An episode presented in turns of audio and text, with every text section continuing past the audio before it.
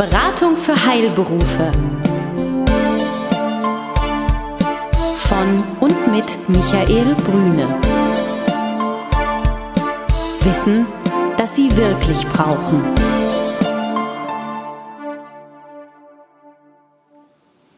Guten Tag, meine Damen und Herren. Hier ist wieder die Beratung für Heilberufe Michael Brüne mit dem wöchentlichen Podcast. Ich freue mich heute wieder einmal sehr bei Herrn Krapol in Düsseldorf sein zu können. Hallo, Herr Krapol. Grüße Sie, Herr Brüne, hallo. Wenn Sie sich noch erinnern an unser, unser letztes Gespräch, meine Damen und Herren, wenn Sie den Namen von Herrn Krapol hören, da geht es um Recht, es geht um Medizinrecht, in diesem speziellen Falle jetzt auch um Fragestellung von Apothekern. Und wir haben uns heute ein Thema vorgenommen, Herr Krapol, da geht es um die Befreiung von der Sozialversicherungspflicht. Eigentlich ähm, so ein Thema, wo viele vielleicht auch mit zu tun haben und sagen, ja Mensch, da habe ich einen angestellten Apotheker und da muss ich keine Sozialversicherungsbeiträge zahlen. Ist das so einfach, wie Sie es darstellt? Oder vielleicht skizzieren Sie nochmal äh, den Rahmen. Wann kommt sowas zum Tragen? Mhm. Also die Sozialversicherung ist eine Versicherung des Staates für den einzelnen Bürger, in der der Staat den Bürger gegen bestimmte Gefahren absichert. Wir haben zum einen die Krankenversicherung, die gegen das Risiko von Erkrankungen letztendlich den Einzelnen absichert. Dann haben wir die Arbeitslosenversicherung, die ähm, letztendlich den Bürger vor Arbeitslosigkeit schützt oder einen Übergang letztendlich dann in die, in die Arbeitsstelle verloren geht. Wir haben die Pflegeversicherung, die letztendlich den Bürger absichert, wenn ein Pflegebedarf festgestellt wird. Und wir haben als vierte Versicherung die gesetzliche Rentenversicherung, die den Bürger schützt oder absichert, wenn er aus Altersgründen seiner Tätigkeit nicht mehr nachgehen kann, wenn er in verdienten Ruhestand geht. Und genau diese Sozialversicherung bzw. diese Rentenversicherung ist Gegenstand einer, einer rechtlichen Auseinandersetzung geworden. Nämlich in dem Fall war es so, ähm, das betraf alle kammerangehörigen Berufe, sowohl halt Rechtsanwälte, Ärzte, Apotheker als auch Architekten die sich unter bestimmten Voraussetzungen von der gesetzlichen Rentenversicherungspflicht befreien lassen können, um dann ihre Alterssicherung über eine standesrechtliche Rentenversicherung abzusichern. Und das BSG hat nunmehr klargestellt, dass diese Befreiung immer nur auf das konkrete Beschäftigungsverhältnis sich bezieht. Nimmt nämlich jetzt der ähm, Apotheker hier in dem Fall eine neue Stelle an, dann muss die gesetzliche Rentenversicherung immer wieder neu prüfen, ob die Voraussetzungen für die Befreiung von der gesetzlichen Rentenversicherung vorliegen. Und das kann letztendlich ein Stolperstein werden. Nämlich äh, häufig, und das erleben wir in der Praxis, ist es so, dass eine neue Stelle angetreten wird und diese Befreiung von der gesetzlichen Rentenversicherung nicht neu beantragt wird.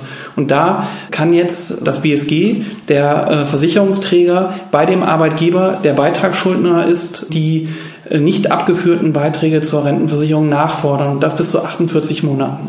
Also das bedeutet, wenn ich jetzt einen Apotheker und eine Apothekerin einstelle, die sagt, ich möchte gerne im positiven Sinne meine Sozialversicherungsbeiträge für die Rentenversicherung in das berufliche Versorgungswerk eingezahlt wissen, legt eine Bescheinigung vor aus dem Jahre 1900 und fragen Sie mich nicht, also das heißt schon etwas älter her, wo sie sagt, da ist es damals entschieden worden, ich bin ja dort eingetreten, Versorgungswerk Hessen zum Beispiel und dann nehme ich das so an und es wird ins Versorgungswerk eingezahlt, besteht für mich im Rahmen einer Sozialversicherungsprüfung als Arbeitgeber im Zweifelsfall, weil das nicht sauber geklärt ist, nochmal eine Nachzahlungspflicht für die Rentenversicherung. Ist das richtig?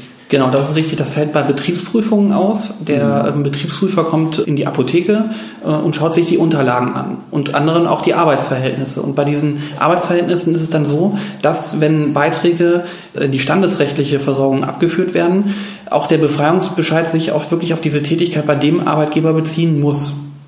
In der Regel ist es dann so, dass letztendlich die, die Tätigkeitsbeschreibung dem Versorgungswerk vorgelegt wird. Die fragen dann bei der deutschen Rentenversicherung nach und diese deutsche Rentenversicherung erklärt dann, dass der ursprüngliche Befreiungsbescheid auch für die weitere Tätigkeit gilt. Aber wenn das dem Arbeitgeber nicht vorliegt, dann läuft er Gefahr, bis zu 48 Monaten die nicht abgeführten Beiträge an die gesetzliche Rentenversicherung abführen zu müssen. Obwohl schon in das berufsständische Versorgungswerk gezahlt worden ist, ist es sozusagen eine doppelte Zahlungspflicht, die sich Es ist eine doppelte Zahlungspflicht. Es ist so, dass äh, dann, weil kein Rechtsgrund letztendlich bestand, die Beiträge an die berufsständische Versorgung zu zahlen, der Arbeitgeber seinen Anteil also den er als Arbeitgeber tragen muss, vom Versorgungswerk wieder zurückverlangen kann.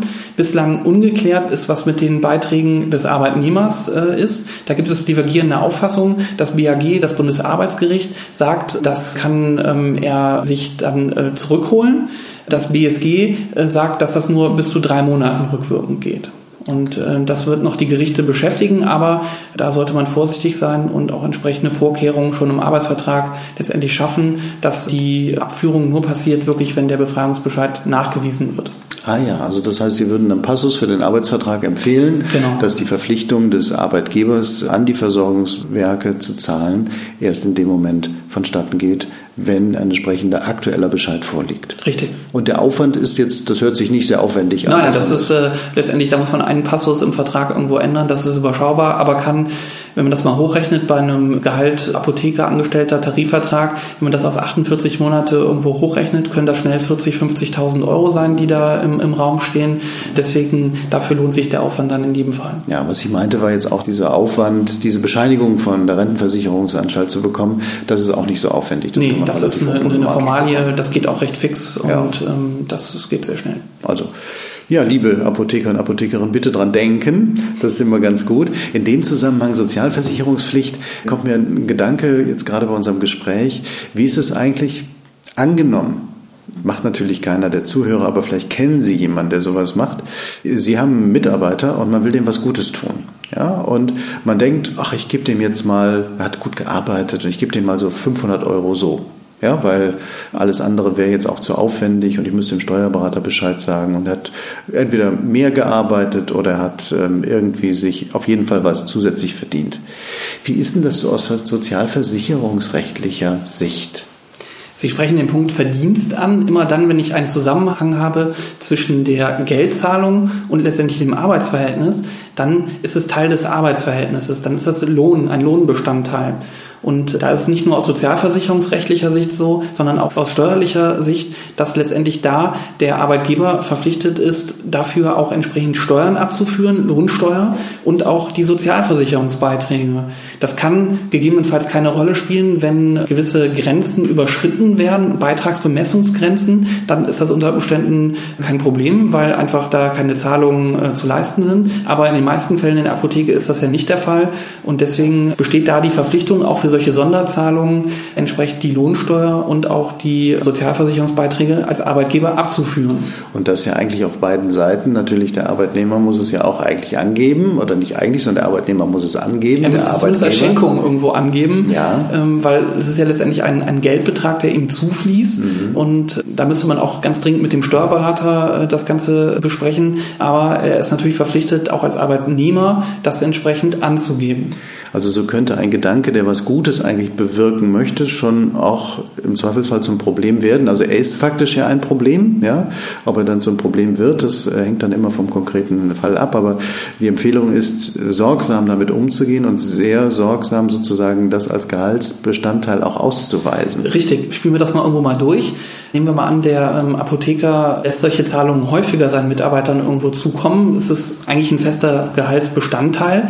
Dann werden ja letztendlich in der Buchhaltung auch nicht die Kosten, die eigentlich tatsächlich irgendwo anfallen, ausgewiesen. Und wenn er seine Apotheke verkaufen möchte und ein Erwerber sich halt auch diese Buchhaltung und die Steuererklärung letztendlich anschaut und auch zum, ja, zum Gegenstand seiner Kaufentscheidung irgendwo nimmt, kann das ja auch nochmal Probleme irgendwo nach sich ziehen. Nämlich, weil äh, die Kosten, die eigentlich in der Apotheke anfallen, nicht ordnungsgemäß ausgewiesen sind und deswegen die Kalkulation für den Käufer ja nicht richtig ist. Mhm. Ja, also ich denke, dass das ist auch ein wichtiger Punkt in dem Bereich. Dann die Frage eben sozialversicherungsrechtlich, wie geht man damit mhm. um? Und ja, wir müssen natürlich auch immer in den Schuhen des möglichen Käufers gehen, darüber nachdenken, was kann das bedeuten. Und wie gesagt, wir kennen niemanden, der es ist, aber wir wollen mhm. einfach nochmal die Relevanz bzw. das Problembewusstsein schärfen. So wird manchmal aus der guten Tat dann wirklich eine schlechte. In dem Zusammenhang haben wir natürlich auch wieder die 48 Monate Rückwirkung mhm. im Zweifelsfall. Ja, logisch, die sind immer irgendwie da, die 48 genau. Monate.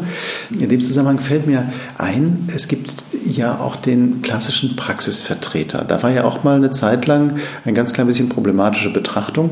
Darf man den überhaupt auf Rechnung beschäftigen? Das ist ja geklärt worden vor einiger Zeit. Und wie ist es da sozialversicherungsrechtlich aus Ihrer Sicht? Also sie spielen auf eine Entscheidung letztendlich der Berufsgerichte an. Da haben die ähm, ja, Berufsgerichte auf Veranlassung der Kammern geprüft, ob das gegen Berufspflichten verstößt, wenn man einen Apotheker als Vertreter in der Apotheke beschäftigt, auf freiberuflicher Basis, also nicht als Angestellter. Und da haben die Berufsgerichte festgestellt, das ist keine Berufspflichtverletzung. Das kann man schon mal sagen. Aber die andere Frage ist, letztendlich kann ich aus steuerlicher Sicht und aus Sozialversicherungspflicht einen Praxisvertreter in meiner Apotheke beschäftigen. Und das ist abschließend noch nicht geklärt. Da muss man auch wirklich Problembewusstsein äh, haben.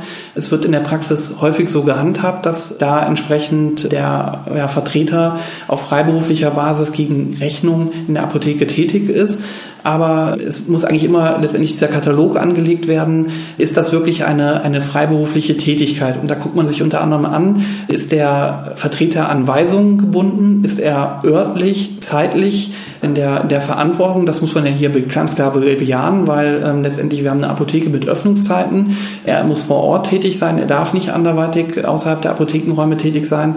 Deswegen wird da nur die Frage sein, ist er wirtschaftlich genug eigenständig, dass man das letztendlich als richtige freiberufliche Tätigkeit ausweisen kann. Und da wird es auch im Einzelfall darauf ankommen, wie häufig und wie lange wird der Vertreter für den äh, vertretenen Apotheker tätig. Das kann man vielleicht relativ schwer jetzt abgrenzen, mhm. wie häufig und wie lange. Das ist ja auch immer so eine Frage Richtig. der Ermessenssache. Aber nehmen wir mal an, wir haben jetzt einen Apotheker, der macht das über mehrere Jahre regelmäßig in einer bestimmten Apotheke. Dann hätten wir jetzt kein Einmalgeschäft, sondern wir hätten eine regelmäßige Vertretungssituation. Es werden immer Rechnungen gestellt, das ist auch berufsrechtlich dann in Ordnung. Was heißt das sozialversicherungsrechtlich? Das heißt, hier müssen wir Sozialversicherungsabgaben leisten? Also das ist auch wieder so ein Punkt, der bei Betriebsprüfungen letztendlich dann auf hervortreten kann. Nämlich der Betriebsprüfer guckt in den abgehefteten Rechnungen nach, was ist da eigentlich Gegenstand. Und dann findet er halt auch diese Rechnungen des Vertreters und der wird sich dann letztendlich anschauen, wie häufig ähm, ist, ist er dort. Ist das wirklich nennenswert? Und wenn letztendlich das über mehrere Jahre, wie in Ihrem Beispiel, praktiziert worden ist, wird man das nicht mehr in, in Abrede äh, stellen können. Da muss man auch schauen, wie hoch sind wirklich die, die Einnahmen. Wenn das jetzt ein, zwei, drei Tage in der Woche äh, sind, dann ist das ja auch für den Vertreter ein wichtiger Einkommensbestandteil. Und deswegen wird man sagen, ähm, der ist davon auch abhängig von diesem Verhältnis. Und dann ist man ganz schnell in diesem Bereich verkapptes Anstellungsverhältnis mit allen Problemen, die wir eben schon angesprochen haben, Sozialversicherungspflicht, Lohnsteuer etc. Mhm. Also alles ist möglich, alles machbar, aber ein paar Dinge sind immer zu berücksichtigen und viele Dinge, die im ersten Moment gut gemeint sind, wo man dann denkt, ach Gott, komm, das geht schon hin. Das kann sich hinterher als negativ, insbesondere für den Arbeitgeber, der ja haftet für diese Dinge, herausstellen. Und diese Prüfungen von den Finanzämtern, wenn ich es von den Steuerberatern richtig mitbekomme, finden sehr systematisch statt. Also Sozialversicherungsprüfungen kommen immer häufiger, richtig. regelmäßig bei den Steuerberatern, die ausschließlich den Fokus auf diese Steuerpflicht legen. Ja? Also das ist momentan einfach auf dem Prüfzettel ganz oben. Das ist äh, durch, durch die Ämter durchgegangen und das wird sich mit hoher Wahrscheinlichkeit jeder Prüfer anschauen. Mhm. Ja, Herr Krappol, vielen Dank. Ein interessanter Bereich. Wir hören es immer wieder aus äh, unseren Beratungsgesprächen, dass da Fragen bestehen und ich finde es wunderbar, dass Sie zur Klärung haben beitragen können. Vielen Dank, Herr Brüne. Auf bald. Bis bald. Tschüss. Besuchen Sie uns im Web Mehr Informationen finden Sie unter www.beratung-heilberufe.de